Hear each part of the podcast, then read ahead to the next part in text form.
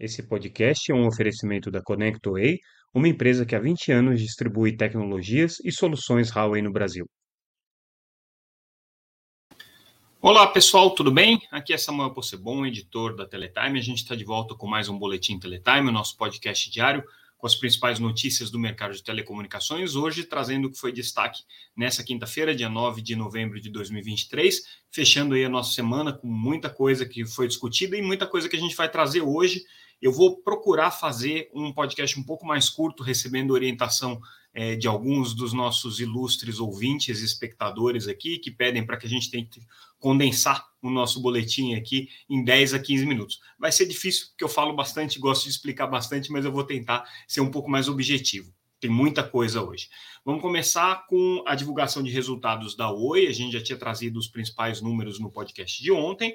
É, e hoje, conferência tradicional para explicar os números. E o principal ponto aqui que mais chamou atenção foi é, a justificativa que o Rodrigo Abreu, é, presidente da Oi, precisou dar com relação ao custo vital. Vamos dizer que hoje é, a Vital está pesando muito no custo operacional da Oi, é, inclusive com um reajuste bastante significativo aí é, no, no, no FII, né, na, na, no, no aluguel é, que a Oi paga pela, pela utilização das redes da Vital, que teve um custo aí é, majorado em 21%, se a gente considerar é, o que a Oi pagava um ano atrás e o que ela está pagando agora. O custo total hoje é para é, aluguel dessa infraestrutura está aí da ordem é, de 1,1 bilhão de reais por trimestre. Então, isso aí hoje tem um peso é, muito grande né, na, na, operação da Oi e, obviamente, impacta nos resultados. E, inclusive, foi um dos fatores que fez com que a Telefônica se manifestasse recentemente. O, o presidente da Telefônica, Christian Gebara, deu essa declaração de que até está olhando a possibilidade de adquirir os ativos da Oi, lembrando que ela colocou né, os seus clientes de banda larga à venda, está fazendo um processo aí de prospecção de possíveis modelos é, de comercialização de venda é, dessa base de, de clientes, é, mas a própria Telefônica Vivo colocou essa restrição da, da Vital. É preciso entender o que, que é que está nesse contrato, quais são as obrigações e qual é o peso. Rodrigo Abreu, nessa coletiva, disse que é, esse contrato aparentemente é renegociável, é possível conseguir chegar é, num, numa base mais razoável com a Vital, segundo ele. É, ele acredita que esse contrato entre o e Vital não seria um impeditivo para essa negociação é, de um eventual é, interessado em comprar a base de clientes da Oi, e diz que esse custo só está aumentando de maneira mais significativa agora, porque ele ainda está pegando é, algumas condições que foram colocadas no processo de compra da infraestrutura é, de fibras da Oi pela Vital, né, no processo de é, aquisição da Infraco da Oi e também alguns, é, é, algumas postergações aqui que a Vital acabou praticando é, ao longo desse período. A Vital é aquela, é aquela coisa, é um mal é, absolutamente necessário para a Oi nesse momento, apesar de ter um custo muito alto, evita que a Oi precise fazer muito investimento e o próprio BTG está é, ajudando bastante a Oi nesse processo aí de é, ter o fôlego né, para atravessar esse processo de recuperação, ajudou a Oi a fazer o levantamento dos recursos que ela precisa aí para compor o caixa né, nos próximos meses, então emprestou ali 300 milhões de dólares, é, fez uma oferta, está adquirindo a rede de fibra, é, a, perdão, a rede de cobre que está sendo desativada da Oi, é, então, sim, são medidas que a Oi precisa. Agora, a questão é se é, a Vital está levando mais do que, do que é, a Oi conseguiria se ela fosse é, para o mercado é, pedir as mesmas coisas, ou se é, as condições que a Vital está conseguindo colocar aqui para a Oi, tanto nessas aquisições dos ativos de cobre, por exemplo, ou no, no empréstimo que está sendo feito, é, ou no próprio preço que está sendo cobrado da Oi, são razoáveis dentro daquilo que a Oi encontraria no mercado. É uma relação é, muito delicada, considerando ainda mais que a Oi é acionista da Vital. Né? Outra informação que o Rodrigo Abreu deu, importante também, é com relação ao que eles têm retido da venda das torres para Highline, para Highline, foi quase é, um bilhão de reais aí de, de venda é, desses ativos, e, e a Anatel, ao autorizar a venda dessas torres, como tem muito bem reversível ali, é, determinou que parte desses recursos ficassem é, salvaguardados aí aguardando uma definição do Tribunal de Contas da União sobre bem reversíveis. Então, dos 900 milhões de reais aí que foi esse acordo de venda da Highline, uma parte é, ficou é, é, retido aí, é, que e a espera de uma solução. E o que a Oi está tentando fazer agora, segundo o Rodrigo Abreu, é utilizar esses recursos que estão, vamos dizer assim, bloqueados, né, a pedido da Anatel, para a negociação que a, que a Oi está tendo com relação ao seu, eh, à sua concessão. Né? Lembrando que a, a empresa está conversando com a Anatel para fazer a migração e sair do regime de concessão, está num processo de negociação junto ao TCU ali para fazer né, esse, essa conciliação entre a migração e a arbitragem. Então, tem muita coisa na, na mesa e o que a Oi está querendo aqui é pegar esse, esse dinheiro que está contingenciado aí, vamos dizer assim, né, e colocar na mesa de negociação para não perder esses recursos agora ou para não, não ter a, a possibilidade de liberá-lo só em 2025, quando acabar a concessão dela. Então, ela está preocupada com isso. Outra informação exclusiva que a gente traz hoje, é, pela primeira vez a gente está trazendo o um número de é, assinantes que a Claro tem no, na TV por assinatura, mas não no modelo tradicional SEAC regulado pela Anatel, que é aquele que a gente sempre destaca aqui é, quando a Anatel divulga os números de TV paga. Né? É, a Claro ela tem hoje 730 mil clientes que não estão no radar da Anatel. São clientes hoje que contratam o serviço ou pelo app, né, são 150, mais ou menos 150 mil clientes que contratam é, o serviço de TV por assinatura simplesmente contratando o acesso ao app da Claro, ou é, 750 mil, é, 780 mil, perdão, é, clientes que contratam o Claro Box, que é o serviço né, que tem um setup igual é, ao de TV por assinatura, o serviço funciona igualzinho de TV por assinatura, mas ele roda em cima da rede de banda larga, em cima da rede P, e por isso ele não é regulado e por isso ele não está é, no radar aí nos números que a Anatel reporta. Por que, que é importante esse número aqui? Tá? Primeiro que ele significa aí uma, uma um, um, percentual já é, considerável da base da Claro quase 15% aí da base da Claro está no modelo é, não regulado, no modelo OTT, como a gente chama, né? É, e que é, não aparecia até então. A gente está trazendo esse número pela primeira vez. As outras operadoras também têm modelos parecidos. A Sky tem o um modelo é, da Digo, que é a plataforma dela de, de TV por assinatura é, over the top. É, existem outros agregadores de canais lineares, como a Watch, que supostamente tem mais de um milhão de clientes. A gente não tem exatamente esse número preciso, é, considerando os clientes pagantes das bases lineares deles, né? Porque eles têm vários modelos de venda de serviços por streaming, né? De white label, mas assim. É, supostamente eles têm uma quantidade razoável de assinantes pagantes dos canais lineares. Tem outros agregadores, outras plataformas, como é, Box Brasil, é, como OLED TV, é, como é, a Zapping, enfim, enfim, tem vários agregadores aí no mercado e que no, no cômputo final significariam que a TV por assinatura hoje tem muito mais clientes, ou pelo menos uma quantidade razoável a mais de clientes, do que os números da Anatel refletem.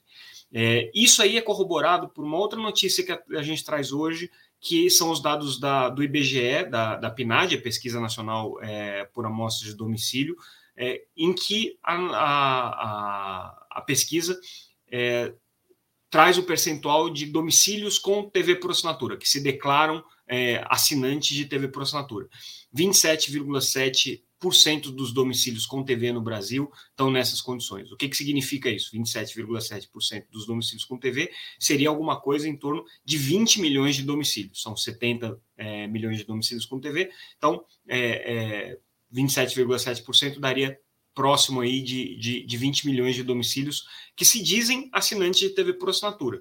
Então, onde é que está o problema aqui? O problema está que é, as pessoas não têm consciência do que é a TV por assinatura SEAC, o que é TV por assinatura é, é, por streaming, o que é TV por assinatura é, over the top, o que é pirataria, né? E quando o IBGE faz a pergunta, ela diz: eu estou pagando para receber TV, e ao todo você tem aí quase 28% da, da, da, dos domicílios brasileiros é, pagando para receber conteúdo de TV. Isso é muito relevante porque mostra que o mercado de TV por assinatura não é o mercado que os números da Anatel nos fazem ver, que é aquele mercado declinante, que desde 2014 já perdeu metade da base, que não tem perspectiva de crescimento. Esse aí é o mercado regulado, o mercado de SEAC, o mercado é, que é regido pela Lei é, 12485, a lei do SEAC, e pelas regras da Anatel. Mas existe todo esse mercado que não está no radar da agência e que, é, curiosamente, né, tem hoje um percentual, uma penetração de 28%, né, muito parecida com o que tinha no ápice do mercado de TV por assinatura em 2014, quando o mercado chegou a 30% de penetração. Então, é, existe um, uma indústria né, que está girando em torno de outros modelos, inclusive, obviamente, a pirataria, que não é um modelo desejável, né, porque é, não é um, um, modelo justo e é um modelo que é, né, não, não, paga imposto, não paga fornecedor de conteúdo, não, né, tem todos os problemas que a, a, a, pirataria traz, mas que significa que existe uma economia né, girando em torno desse conteúdo aí. Então, esses números da, da PNAD é, trazem essa curiosidade. A gente faz uma análise sobre isso, comparando esses dados, esses números todos, e a conclusão que se chega é, obviamente, existe um problema aqui, né? E o problema é que você tem uma parte do mercado, que são os 11 milhões de assinantes do SEAC, que a Anatel é, reporta todo mês e que todo mês você tem uma erosão significativa nessa base, versus todo o resto do mercado. Aliás, um dado interessante que a PNAD é, trouxe: 43,7%, perdão, 47,3% dos domicílios brasileiros é, é, com streaming. É, então, significa que é, você tem uma base grande de pessoas que contratam, que pagam serviços de streaming para consumir. E o que os números da, da, do IBGE revelam é isso. Né? A TV por assinatura hoje é muito mais do que aquilo que a Anatel nos faz crer, ou que os números da Anatel nos fazem crer que seja a TV por assinatura.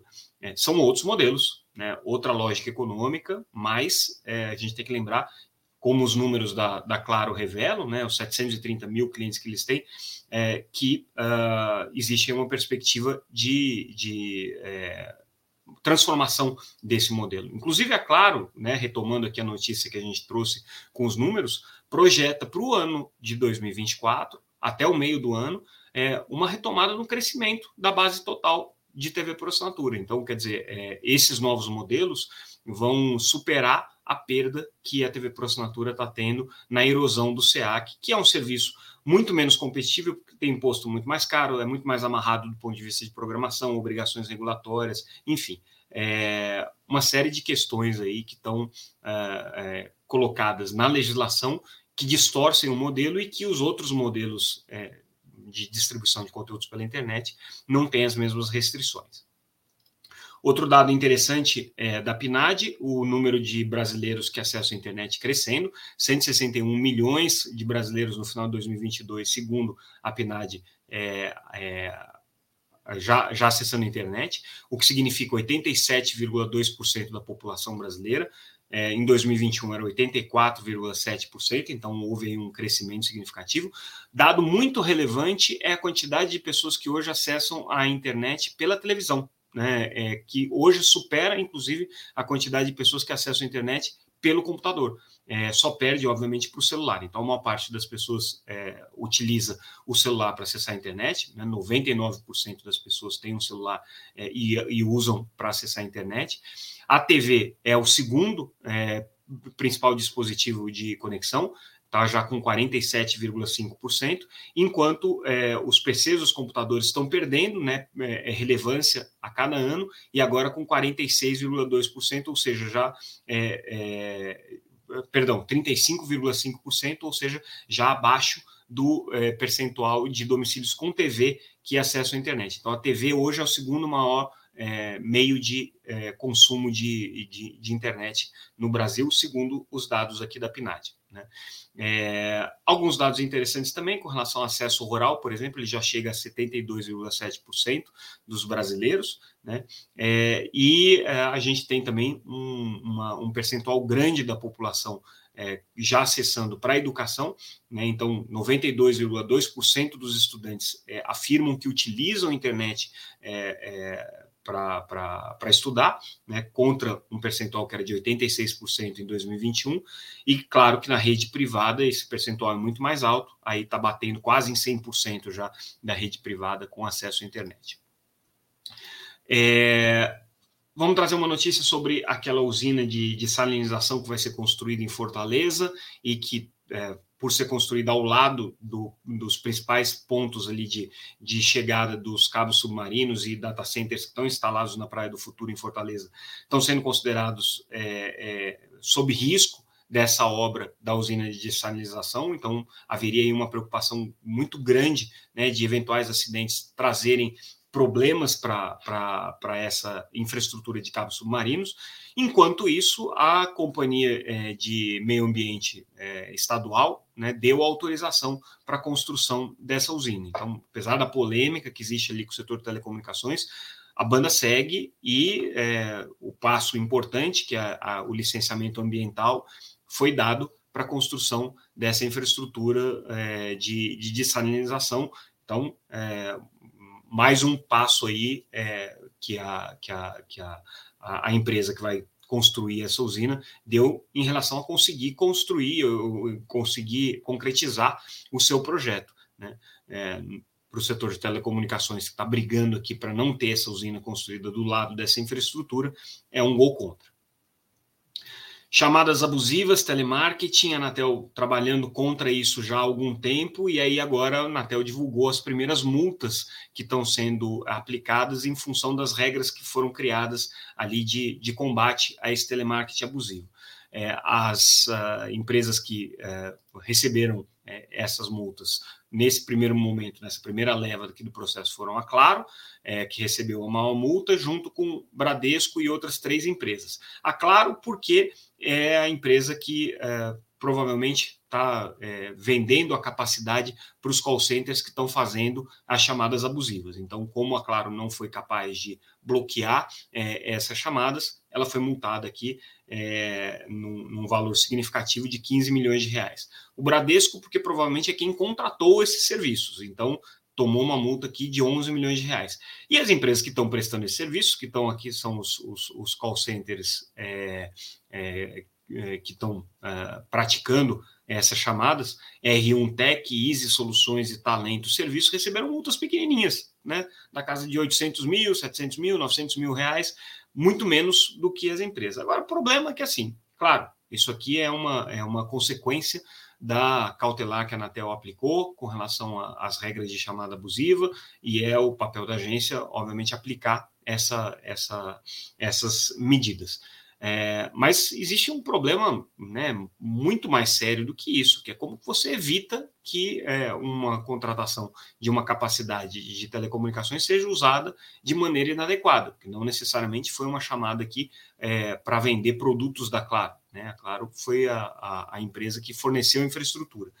É, isso tudo se insere num contexto muito maior, né? um contexto de fraudes crescentes, né? relato pessoal meu. Hoje recebo uma ligação com o spoofing do número da minha agência, é, do, do, meu banco. Então, parecia uma ligação legítima, alegando que tinha recebido uma, uma, uma, tentativa de fraude, uma transferência e pedindo dados pessoais. Eu, obviamente, não caí no golpe é, e consegui escapar. Mas quantas pessoas não recebem é, tentativas de golpe utilizando técnicas de spoofing, que você mascara quem está fazendo a chamada, ou se fingem, se pretendem ser da operadora móvel é, para roubar dados pessoais ou para ter acesso é, ao telefone é, das pessoas, é, ou mandam boletos falsos. É uma enormidade de crimes que são praticados hoje em dia é, em cima é, desses, dessa, dessa, desses serviços que são inclusive regulados, né? Envio de boleto é uma obrigação é, regulatória, é, a chamada telefônica é uma obrigação regulatória, e esses, essas obrigações acabam sendo aí é, é, é, vias aí para prática de fraudes. Unifique anunciando balanço e também a sua primeira operação piloto no sul do país. A operação piloto vai ser na cidade de Garuva, em Santa Catarina. E com relação a, ao balanço, é, 231 milhões de reais de receita, 30,4% de crescimento no ano, é, faturamento é, crescendo é, 7,1%, 715 mil clientes, também com um aumento aí é, significativo, capex aumentando 40%, na casa de 36 é, milhões de reais, e lucro recorde de 41 milhões de reais, 31% ao ano aqui de crescimento nos números é, da Unifique. Essa experiência, essa, essa operação experimental vai ser de 5G, a Unifique é uma é, operadora regional de 5G, vai utilizar só a faixa de 3,5 é, GHz. E balanço da Algar, para a gente é, fechar, não vamos fechar porque tem mais uma notícia, né? mas o balanço da Algar de hoje, também trazendo números aí é, com é, alguns é, é, resultados positivos aqui para Algar, 705 milhões de receita é, entre julho e setembro, que significa um crescimento de 4% em relação ao mesmo período do ano anterior, lucro líquido de 13,4 milhões no terceiro trimestre, é, também um crescimento aí é, com relação ao mesmo período do ano anterior, tinha sido de 28,6 milhões de reais crescimento que a Algar tem é significativamente maior no mercado B2B, né, onde é, ela tem a, a, sua, a sua principal atuação hoje, mas também no mercado residencial, ela teve um crescimento de 12,8% nas receitas, né, é, principalmente por conta do serviço de banda larga e dos serviços é, de pós-pago e serviço de valor adicionado na rede móvel.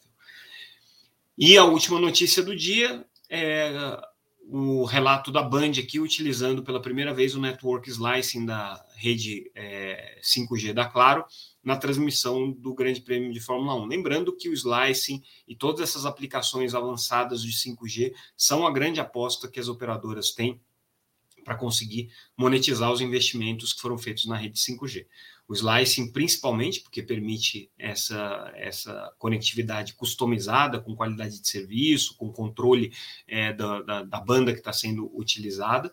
É, claro que para você fazer uma transmissão, por exemplo, de imagens é, num carro de Fórmula 1, você precisa de muita banda, e o 5G dá claro que se, se, se prestou a isso, né? E a Band é, foi a, a, usuária, né? Como é a emissora oficial aqui do Grande Prêmio de Fórmula 1, utilizou essa infraestrutura. Não é a primeira vez que a Claro faz isso, mas é, o destaque aqui é que, mais uma vez, né, foi utilizado o Slice. E com isso, a gente conclui o nosso boletim de hoje. É, não foi tão curto quanto eu gostaria, mas a gente vai reduzindo aqui aos poucos. Ficamos por aqui. É, nessa sexta-feira, como vocês já sabem, a gente só vai produzir o nosso boletim podcast se houver alguma coisa que eu julgue aí que vale a pena atrapalhar o final de semana de vocês. Mas Durante o dia, as notícias estão publicadas no site, nas nossas redes sociais, como vocês já sabem, sempre como arroba Teletime News, é, LinkedIn, Facebook, Twitter, Instagram, enfim, tá em todas elas. É, e na segunda-feira a gente volta com mais um Boletim Teletime. Mais uma vez, agradeço a audiência de vocês, ficamos por aqui e semana que vem a gente volta. Obrigado, pessoal. Até mais.